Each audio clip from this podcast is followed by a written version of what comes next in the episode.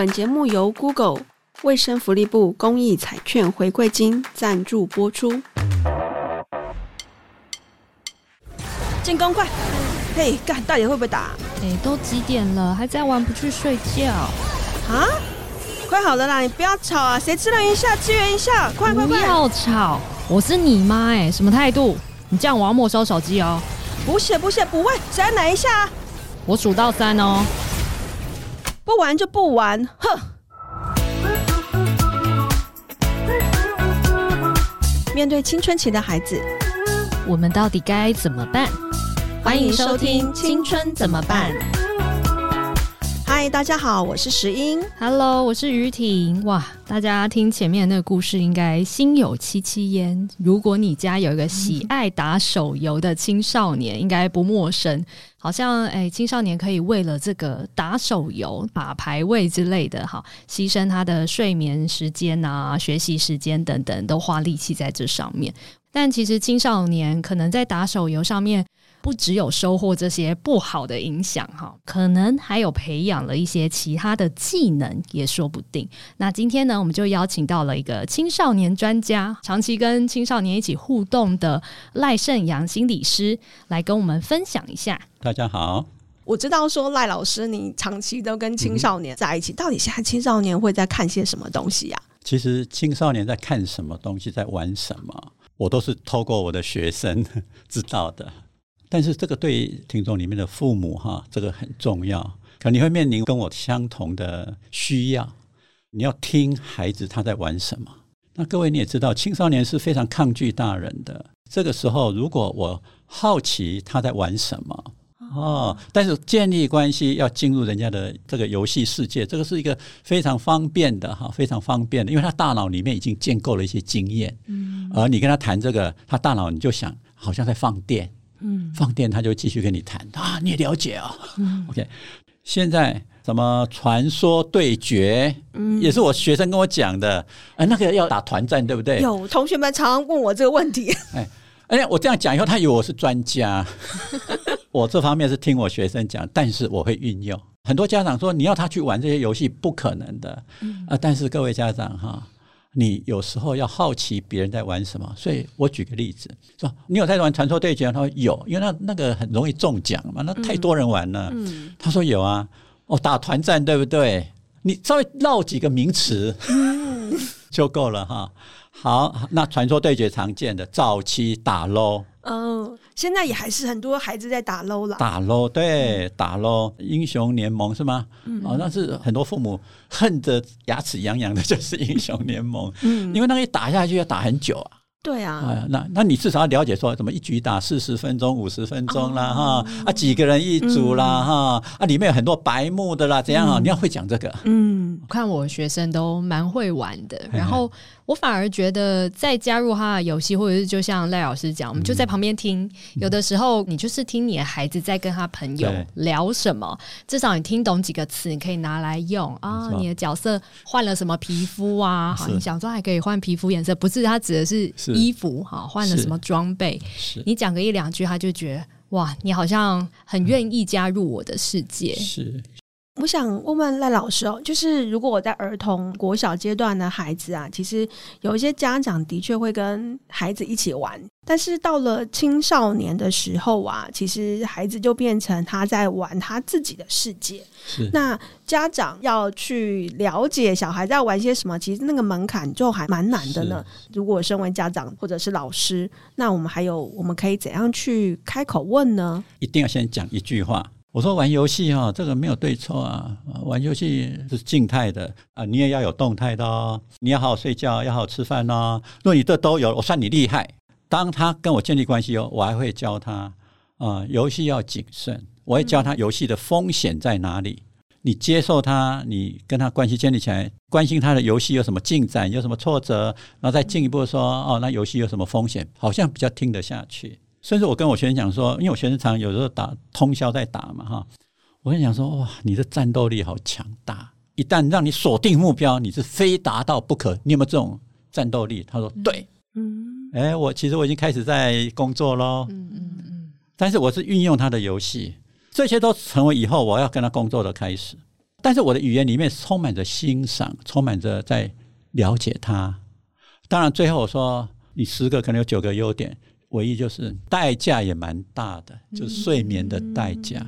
接着我还是没有阻止他，我说哈，这样子当然也难免啊，啊，老师也有啊，有时候考试你不是也都没睡吗？OK，都每个人其实也都会有，但是这不能常常啊，常常你会挂掉。我就开始说睡眠多重要，这样这样这样。偶尔我说 OK，你会发现我这样讲话，你说我支持他吗？其实我是不支持他的。嗯嗯。但是我要站在他的立场来想事情。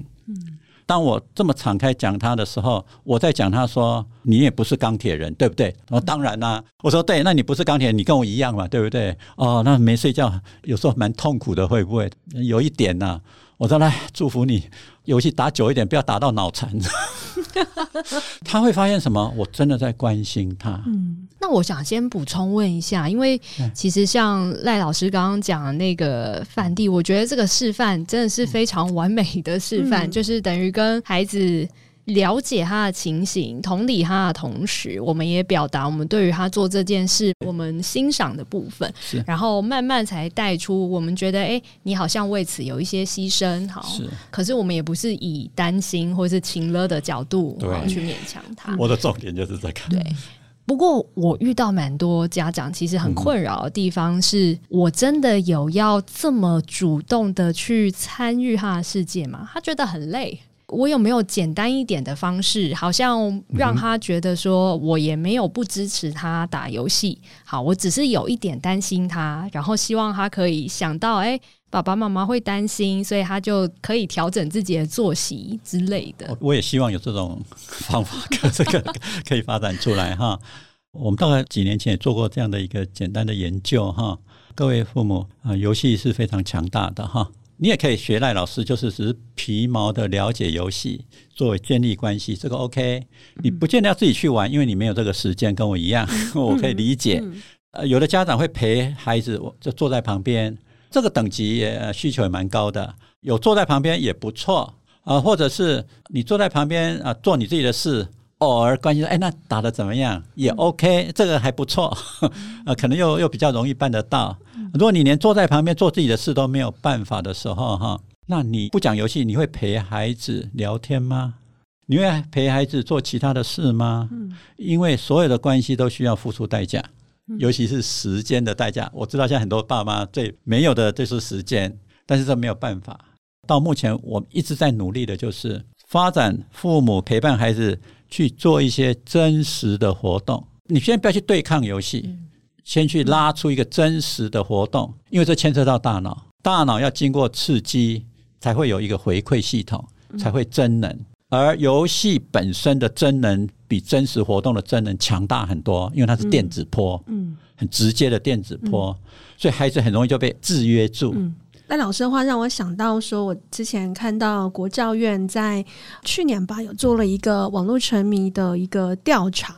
孩子生活如果觉得无聊的时候，他沉迷于网络这件事情是有正相关的。那我也感受到，现在孩子在生活当中啊，其实手机是他。最有聊的一项东西，因为就随手可得嘛，手机就在他旁边。有些青少年甚至有自己的手机了，他可能还可以二十四小时拥有它。他无聊的时候呢，他很自然的他就拿起他的手机来。当然这件事情有的时候就会惹怒家长，家长觉得说：“哎，你在跟我讲话，你在看手机，然后你在跟我讲话，你还在玩游戏，你在吃饭，你在玩手游，你一天都在玩。”我觉得家长可能很多情绪就开始出来了。啊、呃，因为我们也有做一个研究，在研究无聊、成瘾、厌学的相关，我们的结论也是一样。嗯、但是我们对无聊的理解可能是比较表层，就是哦，你现在很无聊了哈。好，如果从发展心理学来看，我认为无聊不是小事情。在小孩子在零到六岁的时候，有些父母因为太忙了，就给孩子一台手机，嗯，或者一个平板，孩子都变得非常安静。平板就是一个什么虚拟的生态。以前我们没有平板，只好去外面跟朋友说哦，玩游戏啦，玩跳房啦，玩陀螺啦，是不是叫真实的活动？嗯，那个活动就是一个刺激。哦，我的童年是跟大自然有很多的刺激，嗯，那个刺激比较不是这么强大。嗯，就是说你要玩阵子以后，你才慢慢会被制约，才慢慢会喜欢。嗯。但是进去以后它会很扎实，嗯，还会持续的发展，我们叫持续的赋能。很多孩子看平板的孩子，网络的刺激看起来刺激很强大，结果却很无聊，嗯，因为他对大脑的建构非常的弱。那如果是这样来讲的话，无聊，我认为是一个从小到大的缺乏亲子互动、缺乏人际关系的互动，尤其是二十一世纪。孩子的空间变小，连你家邻居是谁你都不知道。嗯，然后你孩子说他出去玩，去哪里玩？如果你住在都市，你要去哪边玩？家长很担心孩子出去玩会碰到危险。的确是危险啊！你在马路上丢球吗？那我们小时候抓虫，你现在哪里有虫抓？啊再来，没有时间玩。嗯，呃，就算有时间，爸爸妈妈忙也不能出去玩。嗯，那怎么办？那只好看电视、玩电脑，只能做这样。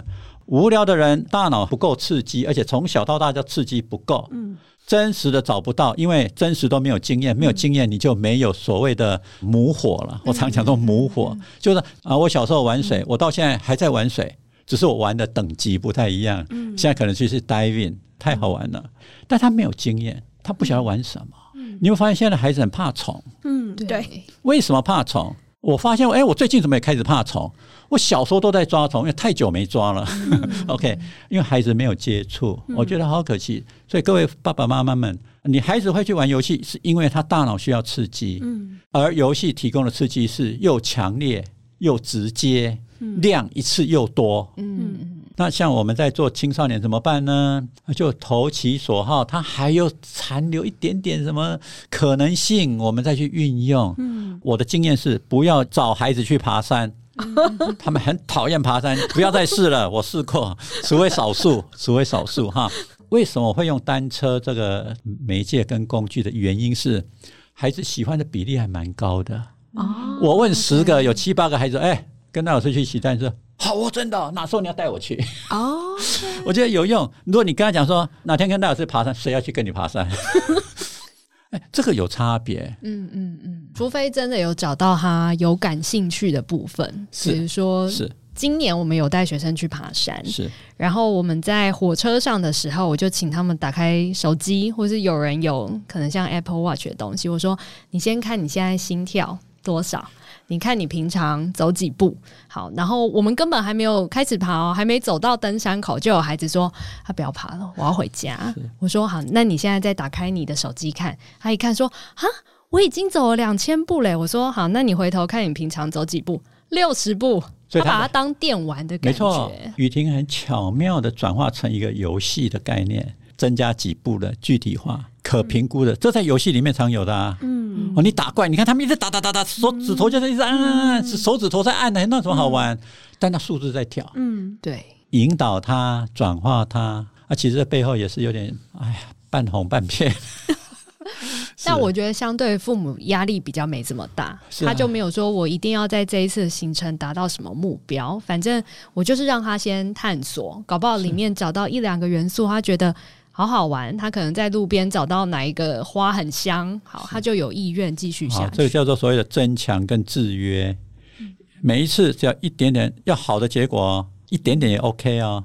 见好就收，各位爸爸妈妈们，一点点是一个很重要的哲学。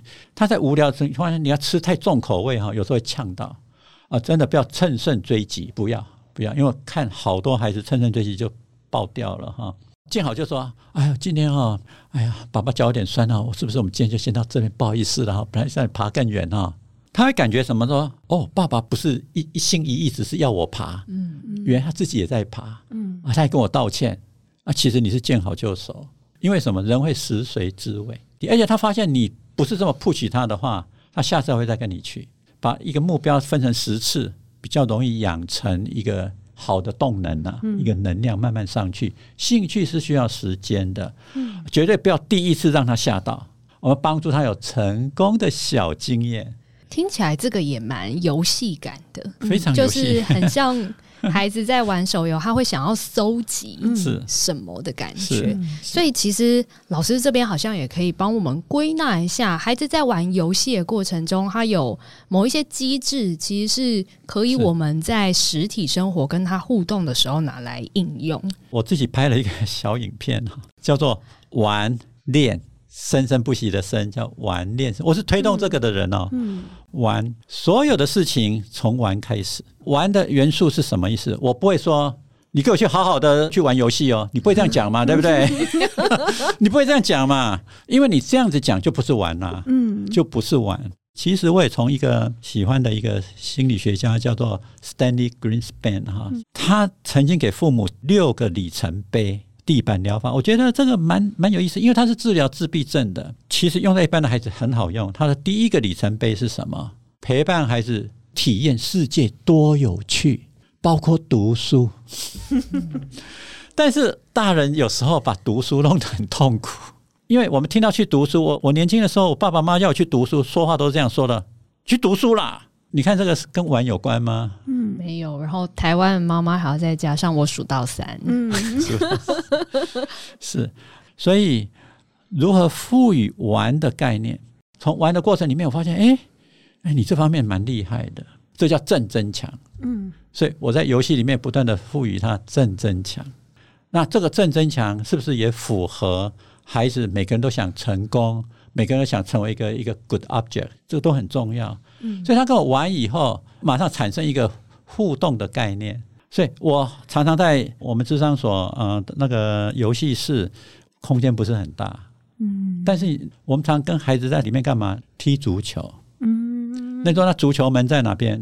就是一个椅子的中间那个洞，就是足球门。嗯，我们在那边踢啊，哇，踢得很开心啊。再来就是游戏是有动脑的，也有体能的游戏啊。然后也尊重孩子的创意，他的意见。那我们在这里面不断的把它玩出来。玩了以后，我会鼓励他们去练。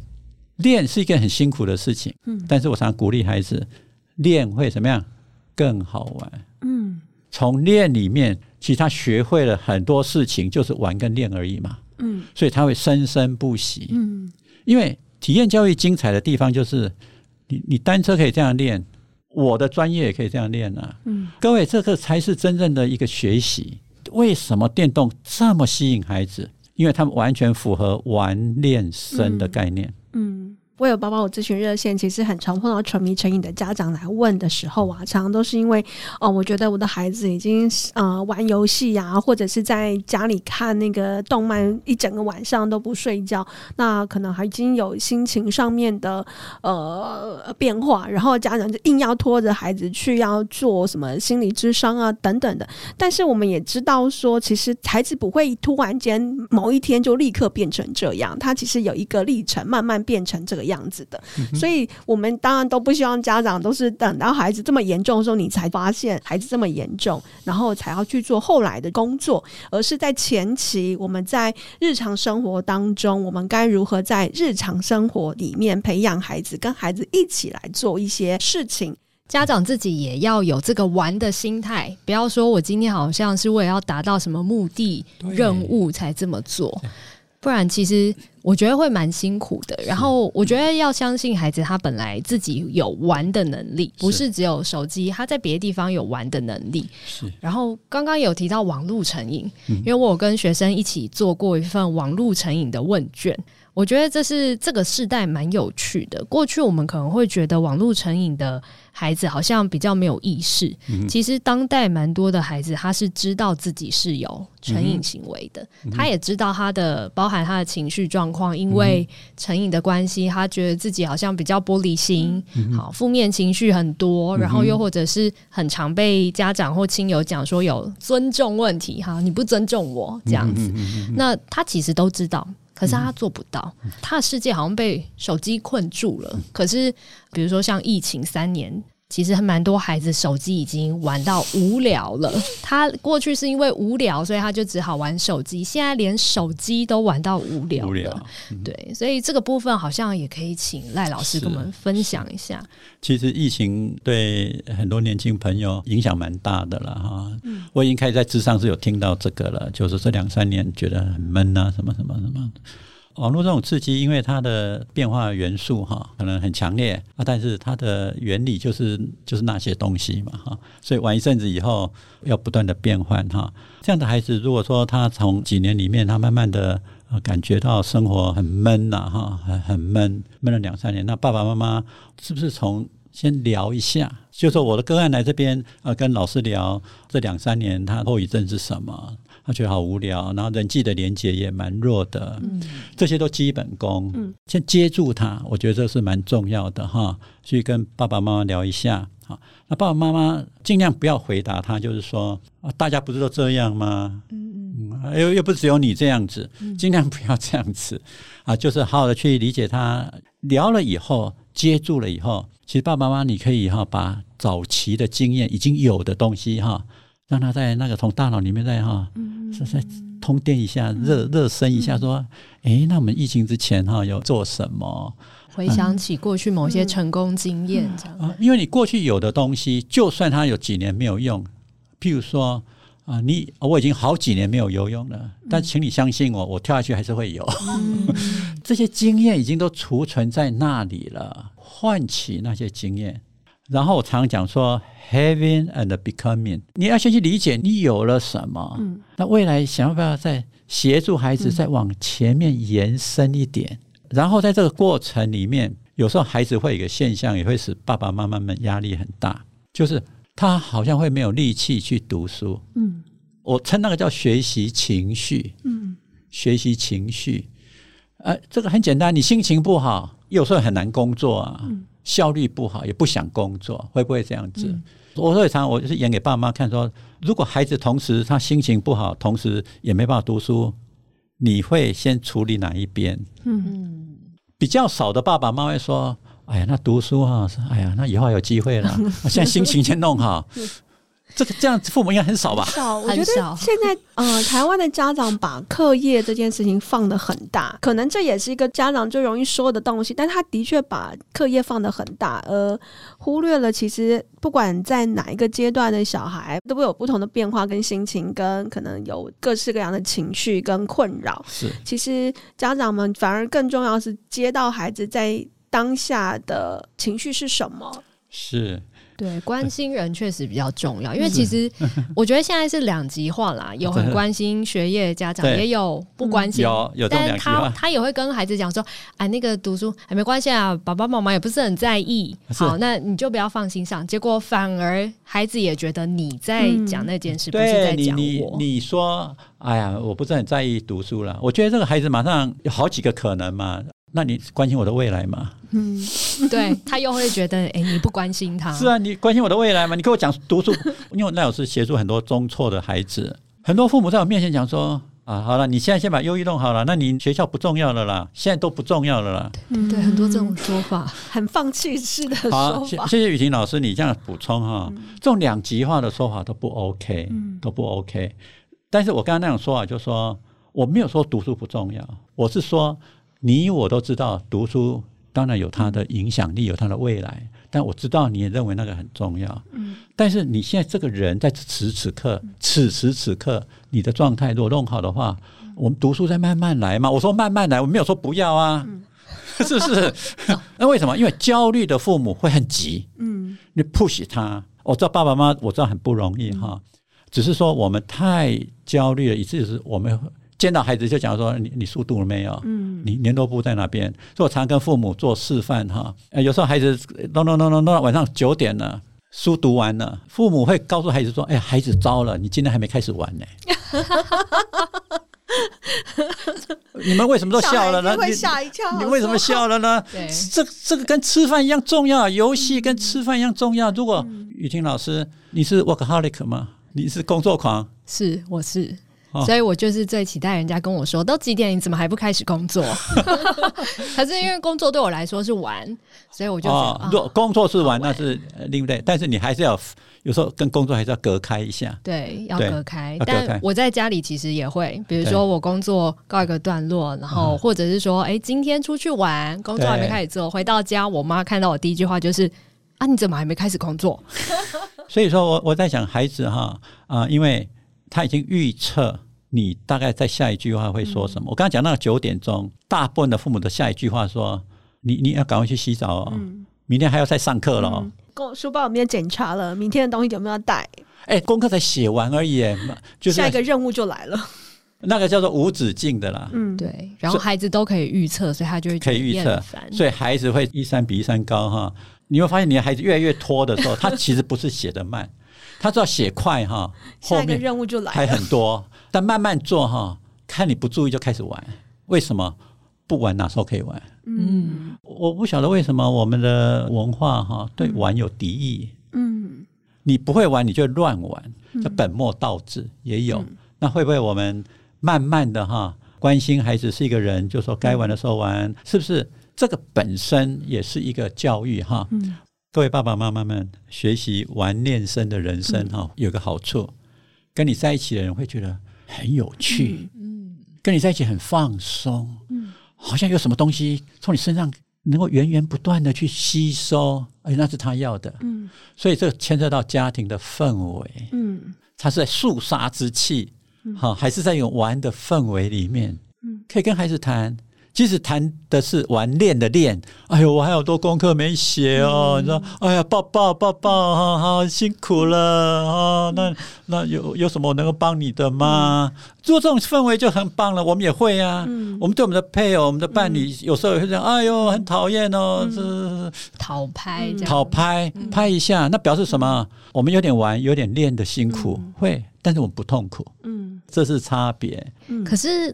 赖老师，我就有个问题，因为其实现在大部分家庭已经来不及变成这样。他如果有一天突然这样，他孩子可能还会想说：“OK，现在是有毛病啊，感觉是暴风雨前宁静，是不是？接下来有什么重大事件？就什么你零用钱取消啊，网络取消怎么办？就是他已经是亲子有冲突破裂的状况，然后孩子孩子可能情绪也因为游戏不稳定。我们看到很多孩子他心情不好，其实是因为游戏的关系。其实父母要去面对的就是他内心的焦虑、跟理解、跟诠释。他怎么去诠释孩子，而不是一直去想要改变他。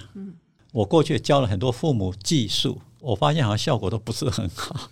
我们内心中最大的问题是理解，跟重新再诠释孩子发生了什么事。因为你这个不理解，没有重新诠释，你本身原来有的以前所建立的理解跟诠释，会使你非常的焦虑。嗯，譬如说孩子这样怎么办？他的诠释就是孩子这样玩游戏，他会以后就完蛋了，他永远就这样子了。嗯、所以父母常问我一个问题说：“那我孩子哈做这个训练要多久？”以游戏为例，嗯、我的经验是两到三年。每个父母说：“哈，这么久？” 他们很很焦急，焦急。那两到三年，我希望立刻速成。那两到三年，我孩子就挂了。但是各位爸爸妈妈们，如果你能够在你的身上照顾你的焦虑，其实你不会把孩子的一些失败或者他的一些暂时的状况表现出焦虑或者一些恐惧。为什么？所有的研究都指出，如果你的孩子从你身上一直吸收焦虑跟恐惧，这个孩子一来他一定会对抗你，二来他会觉得自己很烂很糟糕。那这个就很难了哈。爸爸妈妈可能就接着问说。难道我要假装不担心吗？我说不是啦，假装他也会知道，而是说你真的去照顾你的担心。嗯，你要去问问我怎么这么焦虑？嗯、训练自己会比较掌握在自己的手中。你说容易，我不敢讲容易，嗯、但至少掌握在你手中。或许你就很像一个心理师在工作的时候，我对孩子工作，我不会紧紧张张，我不会很焦虑啊。嗯你说啊，那他不是你孩子，那不会焦虑，不是这个问题啦。嗯，我把我的焦虑消化掉了。嗯、我有个案也很严重啊，我也很在意他，嗯、只是我回去把这个焦虑消化了一下。我觉得我不要带着焦虑来工作，嗯、我要带着信任，我要带着优势的观点来工作，嗯、因为我知道一件事情，每个孩子希望有一种能量，一种光。嗯，嗯那我带着幽暗来工作，他还是找不到能量，所以孩子不是不愿意做。他不知道怎么做，嗯，所以送给家长一句很重要的话：，与其告诉孩子你应该要做什么，不如陪着孩子，我们可以怎么做？嗯，可以跟应该，什么叫可以？什么叫应该？应该是距离孩子还有一段距离，那是你会的，他还不会，这个应该。什么叫可以？就孩子已经有了三分，你只要做到四分，啊，这个叫可以。嗯，因为做太大。反而是一个问题，嗯，所以有时候孩子会跑来跟我讲说：“哎呀，赖老师，我只进步一点点。”嗯，我说哇，你好强哦！你看到自己进步了，你进步一点点，你进步太多那是骗我的。你进步一点点，这个很强，那才是真正的进步哦。嗯，哇，还是听到这个，马上很放心哎。我进步一点点就算成功哦。我说当然啦，因为为什么击杀什么成塔，我就开始一直讲一直讲。他在我脸上看到哇，我真的是这样认为，他就会比较放心说啊，这样进步也可以。我说对呀，那你持续持续，那即使只是什么。什么都没做，只是有一天，我举个例子好了。他说他要去运动，只是穿好衣服，后来下雨了，他就回来说：“哎呀，我不想去了。嗯”啊，赖老师，我又失败了，我只穿好衣服就就没去了。或者他准备好书包，拒学证，他没有出发，他就准备好一下，那走没多远又走回来了。我让他看到，你衣服穿起来，表示你很渴望去做什么啦。嗯嗯、有这一步，我们再继续探讨啊。所以常常看到孩子的优势，看到孩子的成功，那这个东西只有在你的焦虑。有点被照顾的时候，你才办得到，嗯、你才看得到，你的眼光才会跑出来。嗯、你的整个跟你相处的经验，会觉得跟你在一起充满着能量，还蛮放松的。嗯、所以我祝福爸爸妈妈成为一个让人家很放松，好像里面有很多的宝藏的教练。今天有听到赖老师重新帮我们定义了什么叫做玩，啊，玩不会只有玩线上游戏，其实在日常生活当中很多都可以玩，而玩可以让家庭里面的气氛、动力整个改变，动力，家长的心情也都可以不用那么焦虑，我们也比较能够让我们自己打开心中的眼，看到孩子身上发光闪亮的地方。之前很喜欢听一个是说亲子关系它也不是与生俱来，它其实需要经营的，学来的。呃，是学来的，然后我们也在每天每天的过程当中累积我们跟孩子之间的关系资本。当我们有这样子的一种习惯跟这种氛围，我们都能够彼此看到彼此身上的光，孩子也会看到家长的光啊。我们其实才会是一个很好的能量。在这个家庭里面发生着。是，谢谢赖老师今天跟我们分享很多，真的是我们也是长知识了。嗯、尤其老师有很多的例子跟我们分享，到底怎么样跟孩子沟通，然后怎么样消化自己的焦虑。嗯、那我自己觉得很重要的是，透过老师讲的玩，事实上我们生活中所有事情都是透过玩开始的。哈，我们觉得有兴趣，我们才愿意多花新的对、嗯、新的力气，进一步的去学习，然后让它更好玩，然后之后。它就会变成一个动态平衡，即便很小的事情，对孩子来讲都是很大的鼓励。谢谢赖老师送给我们的宝藏。今天或许你回到家之后，就可以先问孩子说：“我们今天一起来玩些什么？”那如果你对于网络议题有任何疑问，或是对于本集节目有任何的想法，都欢迎留言告诉我们，或是到脸书搜寻 Web 八八五私讯我们哦，或者你可以下滑节目下方的资讯栏，都可以找到网站连结。感谢你的收听，我们下次见，拜拜，拜拜。